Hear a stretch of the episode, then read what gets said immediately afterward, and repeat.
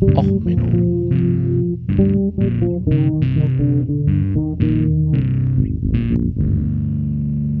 Der inkompetente Podcast über Dinge aus Militär, Technik und Computer, die so richtig in die Hose gingen.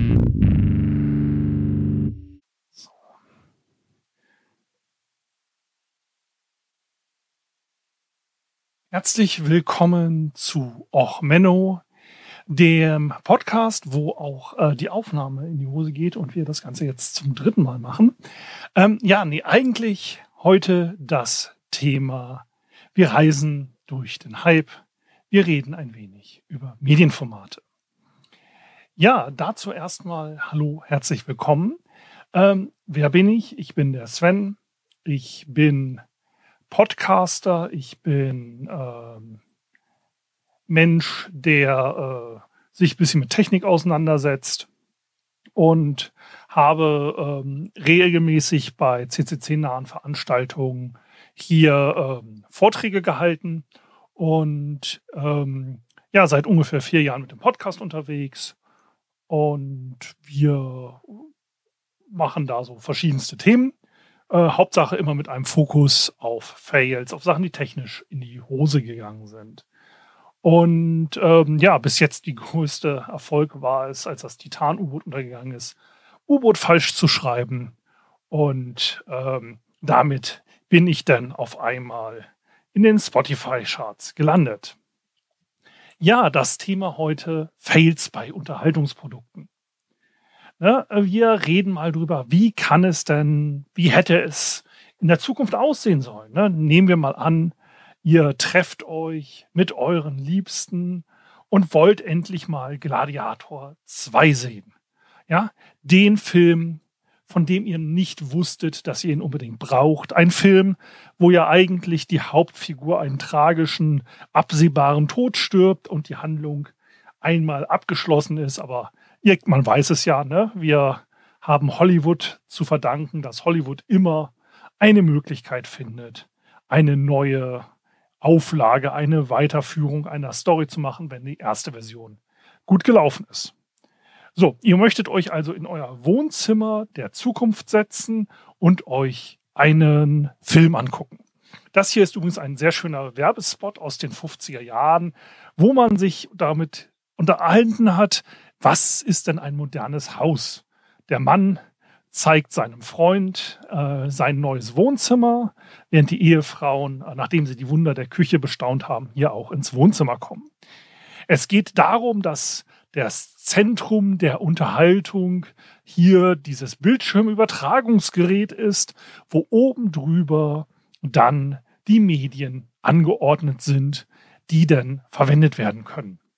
Ne, also man hat hier so oben im Regal stehen eine schöne Auswahl an den wichtigsten Filmen und berühmten Musikstücken, die man dann sich vielleicht angucken will. Das behalten wir jetzt mal im Hinterkopf. Ja, wir reden also darüber, dass man im ja, Heimkino, wie man es äh, schön ausdrücken will, sich Unterhaltungsmedien angucken will. Ne? Also äh, nichts liegt näher, dass wir dieses Thema natürlich heute in einer gestreamten Veranstaltung nochmal uns genauer anschauen. Ne? Also jeder von euch kennt vielleicht diesen Unterschied, ne? diesen Betamax gegen VHS-Krieg, ja, dieser, dieser große Formatkrieg bei den Videorekordern. Aber kaum jemand kennt ja die deutschen Beiträge in diesem wichtigen Kulturkampf. Ja, in diesen Auseinandersetzungen der Formate, die heutzutage eigentlich keinen mehr interessieren, aber man hätte ja auch mal überlegen können, wie würde heute ein Wohnzimmer aussehen, wäre es ein wenig anders gekommen. Und als erstes ähm, fällt es natürlich leicht zu sagen, hey, wir haben so ein Abspielformat, ja, wir haben so einen Plattenteller, wir haben ein Grammophon, wir haben einen Schallplattenspieler und basierend auf der Technologie möchte ich etwas produzieren. Ja, ich möchte einen kleinen äh, Abspiel-Modifikationsteil am Tonabnehmer machen und damit möchte ich dann auf einmal ein Bewegtbild aufnehmen, statt nur einem Audiosignal. Hier haben wir natürlich jetzt gleich das erste Problem. Ein Audiosignal kann ich mit so einer Schallplatte relativ einfach aufnehmen. Ich kann bei Wachsplatten, so wurde es früher auch gemacht, mehr oder weniger in diesen Trichter hineinsingen und in eine Wachsplatte würde so dann das entsprechende Wellenformat übertragen werden. Gut, natürlich heutige Schallplatten werden digital auch gemastert und dann halt äh, in Serienproduktion gestempelt, aber früher sind früher wirklich auch so Wachsplatten entstanden.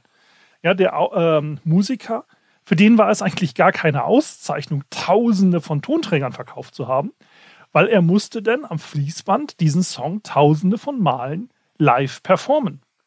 Nämlich, man hat früher wirklich Schallplattenproduktion so gemacht, indem halt jede Aufnahme ein Unikat war. Das wurde nicht lange so gemacht, weil man auch feststellte, dass irgendwann die 375. Aufnahme nicht sich so fresh und gut anhört wie die erste Aufnahme.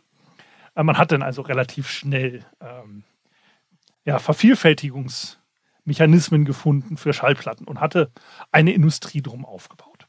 Also liegt es relativ nahe zu sagen, ja, ich möchte diesen Vertriebsweg, diesen Absatzmarkt, ähm, diese bestehenden Businessstrukturen weiter verwenden. Wir kennen ein so ähnliches Prinzip heutzutage ja auch bei den E-Autos. Ne? Äh, und äh, man möchte lieber ähm, E-Fuels produzieren, als Steckdosen irgendwo aufzustellen, weil ne, E-Fuels, da hätte man ja eine Tankstelle. So ein ähnliches Prinzip funktioniert hier auch bei diesen Bildplatten. Ersten Versuche hat ein Herbert in äh, 1927 gemacht. Witzigerweise hat er nur das Aufnahmegerät produziert, um damit Bewegtbilder, Strichmännchen, ähm, quasi zu kodieren, hat aber nie ein Abspielgerät produziert. Man hat das dann relativ, äh, also jetzt erst vor kurzem versucht zu rekonstruieren. Aufnahmequalität nicht sonderlich gut. Aber es macht Sinn, hier so eine Bildplatte zu produzieren. Da sind halt TED-Bildplatten, Videoplatten oder Laserdiscs etwas, was man vielleicht schon mal gehört hat. Ja, eine Laserdisc ist das hier, der neue RCA Selector Vision Videodisc ja, mal so ein tolles Gerät, wenn man halt den Plattenspieler schon zu Hause hat. Dann stellt man sich so etwas dazu und man hat eigentlich dasselbe Format. Die Platten sehen auch so aus. Technisch ist es eine 12 Zoll Platte. Sie konnten auch genauso günstig hergestellt werden wie normale Schallplatten. Ja, man hat hier einfach nur ein Stempel, der dann auf diese Platte kommt und damit kann man das relativ leicht produzieren. Der Nachteil ist, es ist ja ein kapazitives Verfahren.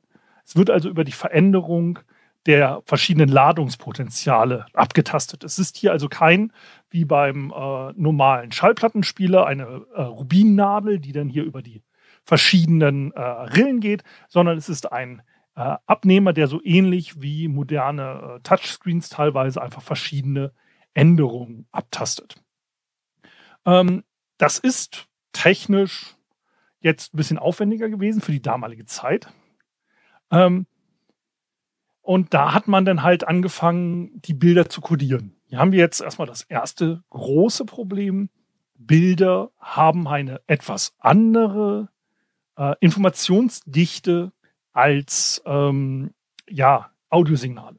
Das heißt, man muss sich überlegen, wie kriege ich das Audiosignal und das Bildsignal hier vernünftig kodiert. Man hat hier dann interlaced Bilder genommen, also sind mehrere Bilder, die zusammengerechnet werden. Und erst durch die Bewegung der Bilder entsteht dann im Kopf quasi und auch mit der damaligen Abspieltechnik ein vernünftiges Bewegtbild. Ähm, das ist soweit nicht sonderlich, also damalige Verhältnisse schon recht schwierig gewesen, aber heutzutage wäre es kein großes Problem. Das Ganze wurde sich 1964 ausgedacht. Und man hatte halt gleich das erste Problem, man hat festgestellt, diese interlaced Bilder sind sehr anfällig für Staub. Ja, sobald etwas äh, Staub auf der Platte war, hat diese Abtastung mit den Potenzialen nicht funktioniert. Bei einem normalen Langspielplattenspieler gibt es mal ein kurzes Knacken, kennt ihr vielleicht auch vom Plattenspieler. Allerdings ist dann bei so einem kurzen Knacken bei einer Videodisk mehrere Bilder kaputt und man kriegt eine deutlich sichtbare Störung im äh, Bild. Deswegen gab es extra Hüllen, in denen die Dinger fest verschlossen waren quasi und der Plattenspieler in Anführungsstrichen hat die dann aus der Hülle genommen und man musste dann nach 60 Minuten ähm, einmal die Seite wechseln. Es war pro Seite 60 Minuten kodierbar. Ist ja auch schön, ne? passt mit der Stunde. Das Ganze wurde sich 1964 ausgedacht und man hat 17 Jahre wegen technischen Problemen dran rumgedoktert. Also nicht so von wegen, ja, die Idee ist ja sofort augenscheinlich und man führt es schnell ein. Nein, 1981 eingeführt und man wollte pro Jahr ungefähr 5 Millionen Player verkaufen. Man hatte auch große Verträge schon mit den Hollywood-Studios und so ähm, quasi gemacht und dachte sich, jo, das wird gut. Man hat allerdings nur so 500.000 Player verkauft und also die Absatzzahlen waren deutlich nicht so, wie man es wollte. Deswegen sind sie 1984 auch wieder vom Markt. Wir hatten nämlich einige kleine Probleme. Ja, 60 Minuten im NTSC-Format pro, äh, pro Seite. Jetzt gibt es so Filme, die damals rausgekommen sind, so in dieser Zeit. Kleine, unbedeutende Filme. Wie zum Beispiel James Bond kamen einige raus. Star Trek, Star Wars. Die waren alle länger als 120 Minuten.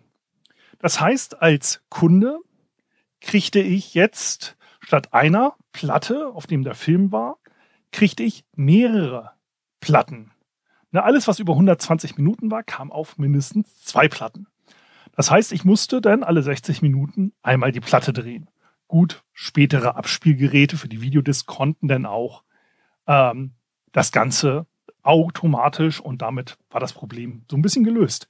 Eine andere Lösung, die dann auch ähm, Fans ein bisschen geärgert hat, war, dass die Firmen, die diese Videodisc hergestellt haben, teilweise so unbedeutende Szenen ein wenig gekürzt haben oder andere Szenen ein bisschen schneller abgespielt haben.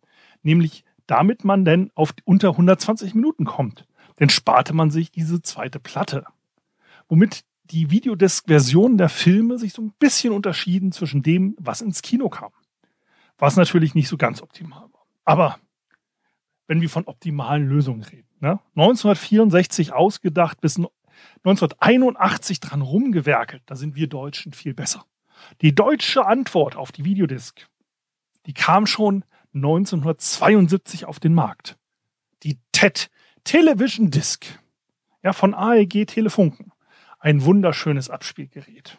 Das einzige Foto, das ich übrigens gefunden habe von dem Teil. Ganze 14 Kilogramm schwer, genannt auch der Tresor. Ähm, es kam halt 1973 der TP 1005 auf den Markt. Ja, man hatte fünf Jahre entwickelt und das perfekte Produkt für den deutschen Markt endlich gefunden. Man baute einen Plattenspieler, der ganze zehn Minuten auf einer Platte abspeichern konnte. Was natürlich genial ist, da kann man sich seinen Lieblingsschlager endlich mal im Fernsehen angucken. Oder sein Lieblingssong. Also bei der Größe des Gerätes war es wahrscheinlich eher so der Opernfan, der seine Lieblingsarie nochmal hören wollte und sehen wollte. Natürlich nur eine kurze Arie, ne? nicht so eine volle, so Wagner kriegst du halt in 10 Minuten Blöcken nicht sonderlich gut äh, dargestellt. Ähm, aber darauf basierend auf dieser Idee gab es noch eine weitere Weiterentwicklung, nämlich die Laser Vision. Ja, ähm, es gab Disco Vision, Laser Vision, Laserdisc, alle möglichen Formate. Die kamen von Philips und 1980 auf den Markt. Ne? Ähm, also genau in demselben Zeitraum, wie die Amerikaner mit ihrer äh, Laserdisc auf den Markt gekommen sind, sind die auch in Deutschland auf dem Markt. Und zwar mit 34 Minuten oder 64 Minuten und mit einem echten Laser. Ne? Das ist der Unterschied zu diesen äh, Discs der Amerikaner, die ja nur kapazitiv abgetastet wurden, haben wir als gute Deutsche endlich mal den Laser als Bösewicht eingesetzt. Keine Haie dabei, aber immerhin ein Laser. Ähm, das Ganze dann, wie gesagt, je in unterschiedlichen Formaten, also 30 cm, 20 und 12 cm Durchmesser. Damit kommen wir dann übrigens auch in die Verwechslungsgefahr mit der etwas später auf den Markt kommenden CD ne, durch die Durchmesser. Das Problem war, dass die Disco Vision, die erste Vorgängerversion, sehr anfällig war für Laserrod. Das heißt, diese CDs oder wie man sie nennen möchte, diese Platten, sind relativ schnell vor sich hingegammelt. Man kennt das vielleicht jetzt auch von DVDs, dass manche Pressungen da das Problem haben, dass die reflektive Schicht sich auflöst. 1971 wurde dann halt die DiscoVision entwickelt. 1978 hatte die dann Marktreife, bis auf dieses Problem mit dem Laserrod. Und dann äh, hat man es weiterentwickelt zur Laserdisc, wie gesagt, und danach ähm, gab es noch einige weitere äh, Weiterentwicklungen. Das einzige Problemchen hier war, man hatte keinerlei Fehlerkorrekturen. Das heißt, ein kleiner Kratzer auf der Disk, ein bisschen Staub und die entsprechenden Daten waren kaputt.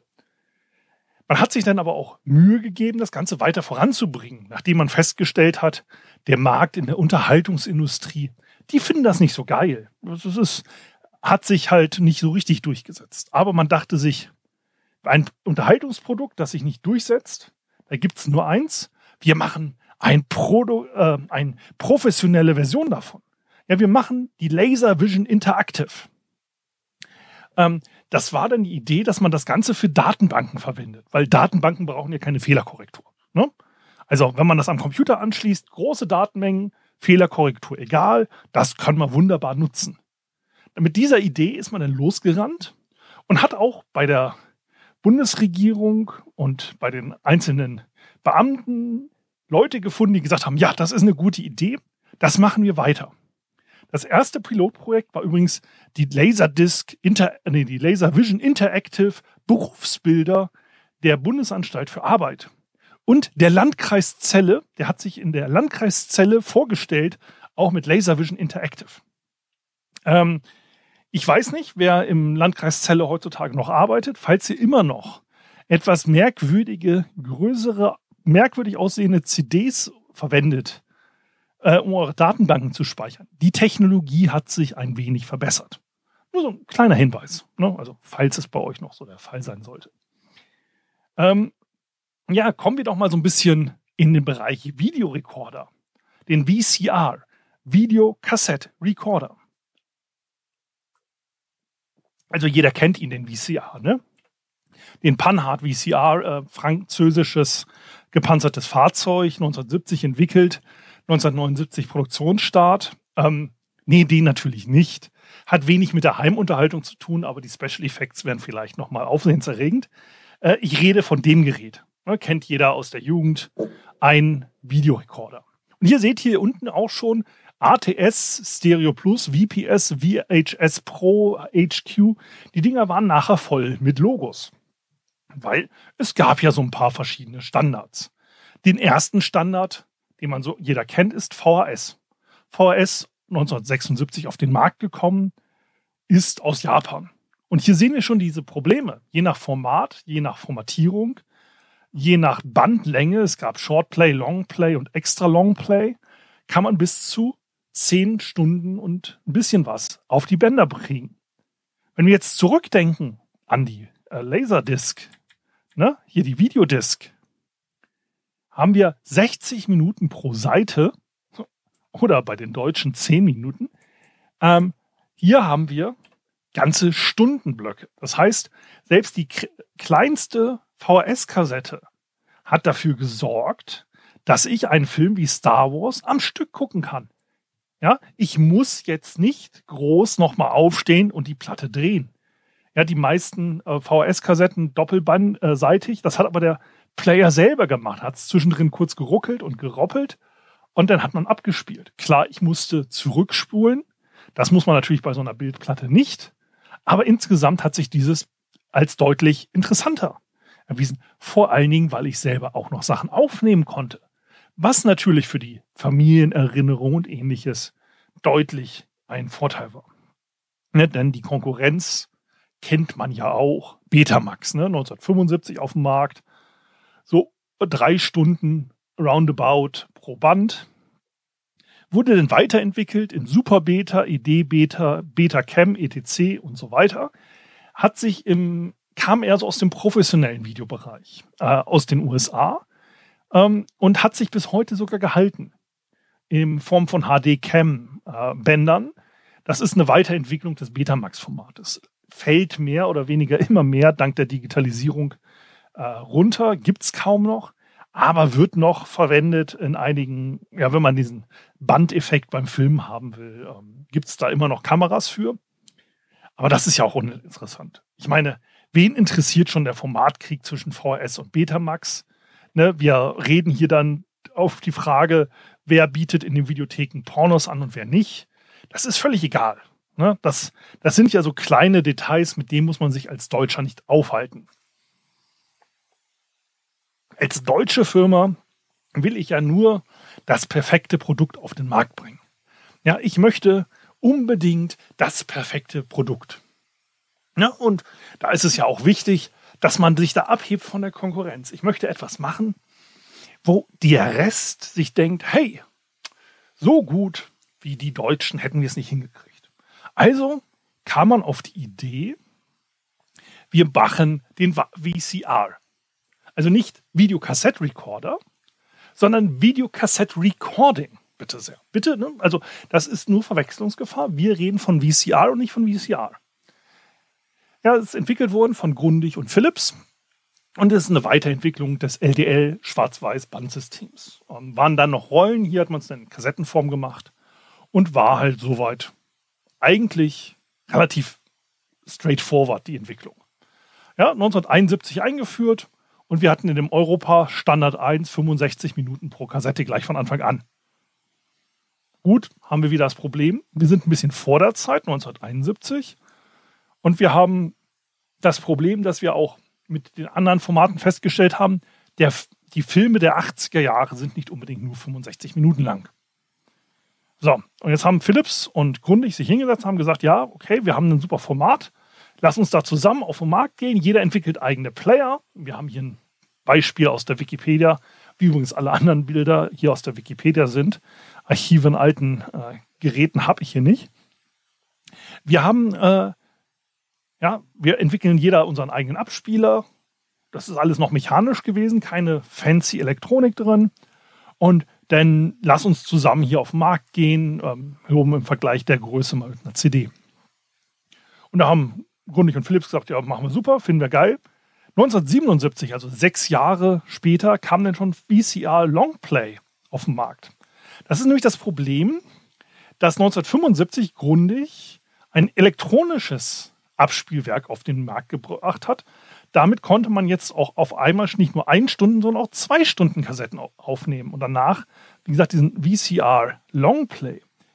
Damit konnte man jetzt das Band unterschiedlich schnell laufen lassen. Und mit der unterschiedlichen Laufgeschwindigkeit konnte man jetzt auch unterschiedlich schnelle Videoaufnahmen machen. Klar, man hat ein bisschen weniger Datenvolumen an sich pro Zeitstempel zur Verfügung, aber es hat gereicht, um in der üblichen Fernsehqualität Video aufzunehmen oder abzuspielen. Und hier mit dieser Änderung der Geschwindigkeit wurden allerdings die Philips-Geräte nicht mehr kompatibel, weil die waren rein mechanisch. Jetzt hat sich Philips gesagt, oh, das ist natürlich doof. Jetzt haben wir so ein schönes Konglomerat, wir wollen den Markt aufrollen, wir wollen Duopolisten werden wir wollen halt eigentlich mit dem deutschen Produkt den Markt erobern. Die Amerikaner mit ihrem Betamax und die äh, Videokassette aus Japan, die kommen so langsam auf den Markt. Wir sind ein bisschen früher dran, ne? wenn wir es hier vergleichen mit den ähm, Betamax 1975 auf dem Markt, 1976 auf dem Markt. Die Deutschen haben an sich einen richtig Vorsprung gehabt. Ja, 1971 schon auf dem Markt. Wer hätte mit der deutschen Technik alles überrollen können? Aber man hat sich halt zwischen den Firmen, ne, man wollte den anderen aus dem Markt drängen, hat dann halt eine Verbesserung gemacht, die den, der Rest nicht so hatte. Ja, und dann kam 1977 Philips auch mit einer eigenen 3-Stunden-Kassette auf den Markt. Und dann 1978 kam nochmal die Verbesserung auf 5 Stunden.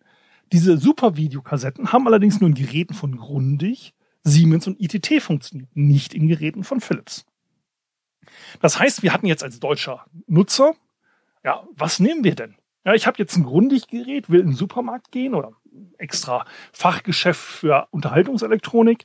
Ähm, das, das funktioniert nicht. Ich habe die falsche Kassette gekauft. Das ist doof.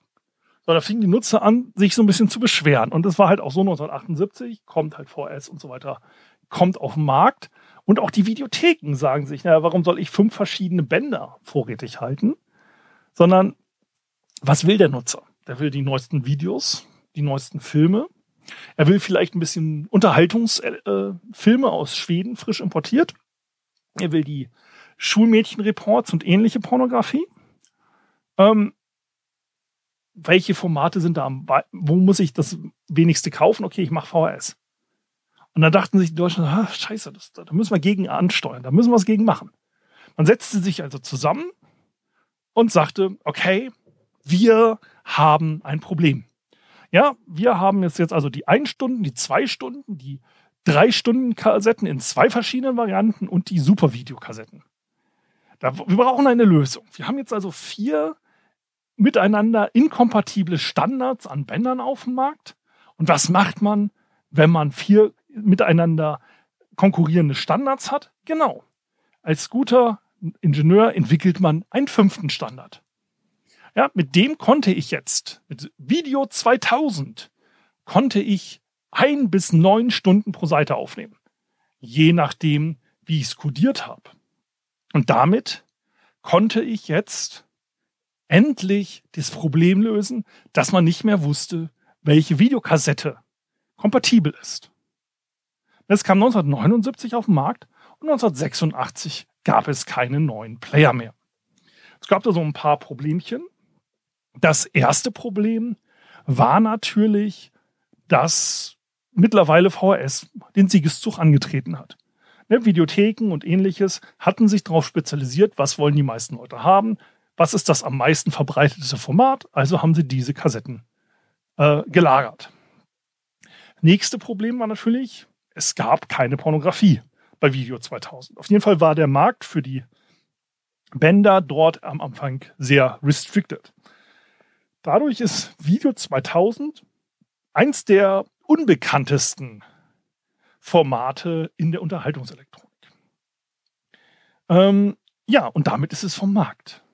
Wir könnten jetzt natürlich noch lange über verschiedene andere Sachen reden, also über zum Beispiel die Weiterentwicklung der DVD, ja, in DVD-ROM, DVD-D, DVD Plus, ja, wo man sich sagte, man will eine selbstzerstörende DVD haben. Eine DVD-Destruction. Man hat also eine CD gebaut, wo das Laserrod von Anfang an eingebaut ist. Ja, wo man von Anfang an gesagt hat, ähm, wir machen, sorgen dafür, dass diese CD nach einer gewissen Zeit automatisch zerfällt. Oder Lightscribe und so weiter und so fort. Da ich allerdings nur 35 Minuten Zeit eingeplant habe für diesen Vortrag, lassen wir das mal für ein anderes Mal. Ähm, wenn ihr mir Kommentare dalassen wollt, ich gucke mal, ob das klappt mit der entsprechenden ähm, QA-Session kann ich noch nicht garantieren. Wie gesagt, Technik und Kongress und so. Ansonsten findet ihr mich bei den immer wieder geänderten Logos der entsprechenden Socials auf Twitter unter ochmenop, also Ochmenno Podcast, Mastodon unter ochmenno.literatur.social, ochmenno-podcast at gmail.com oder einfach den Podcast auch unter https ochmenno.cloud oder halt in jedem Podcatcher eurer Wahl. Ja, was kann man denn jetzt eigentlich mal festhalten nach dem ganzen Vortrag? Das Hauptproblem ist wirklich bei solchen Firmen, das kennen wir aber heutzutage immer noch so. Man versucht durch Inkompatibilitäten die Konkurrenz aus dem Markt zu drücken. Mit diesem aus dem Markt drücken wird halt der eigene Marktanteil augenscheinlich erstmal größer, aber langfristig auch wieder kleiner. Ähm, eine ähnliche Sache hatten wir jetzt ja bei D&D gesehen, wer sich da in der Rollenspielszene unterwegs ist, mit der Open Gaming License. Da war halt eine lange Zeit, D&D-Regeln waren unter einer Pseudo-Open Source äh, äh, online. Und äh, da hat sich dann Wizards of the Coast, die Hersteller von D&D, gesagt, ja, das gefällt mir nicht, wir wollen eine neue Version rausbringen und wir sind der Marktführer jetzt gerade. Wir wollen jetzt dafür sorgen, dass der Rest nicht mehr so einfach an unseren Marktanteilen daran teilnehmen kann. Haben versucht, hier diese Lizenz zu ändern, um eine Inkompatibilität künstlich zu schaffen sorgte für einigen Aufwand, für einige Probleme. Ähnliche Probleme haben wir ja auch bei Automobilen, bei Elektroautos. Verschiedene Ladestandards, ne, verschiedene Stecker. Tesla hat einen eigenen Stecker, Frankreich hatte eine Zeit lang einen eigenen Stecker und so weiter. Das sind immer so bewusste Inkompatibilitäten, die natürlich kurzfristig vielleicht den Marktanteil sichern, ausbauen, aber langfristig vielleicht auch dafür sorgen, dass man so denn relativ schnell wieder in der Versenkung versendet. Ähm, ja, danke erstmal für eure Aufmerksamkeit. Ich bin ein bisschen schneller als geplant, aber so ist das Leben. Manche Vorträge laufen über die Zeit, hier jetzt mal unter der Zeit. Ich hoffe, es hat, euch hat es gefallen. Wenn es euch gefallen hat, ja, dann hinterlasst mir doch gerne ein bisschen Feedback äh, über die entsprechenden Kanäle. Wenn es euch nicht gefallen hat, ja, dann schickt doch eine Betamax oder Video 2000 Kassette mit dem Vortrag zu einem eurer Feinde. Vielleicht ärgert er sich ja dann drüber. Also, bis dann, bleibt gesund. Ciao, ciao, alles Gute. Euer Sven. Bis dann. Ciao, ciao.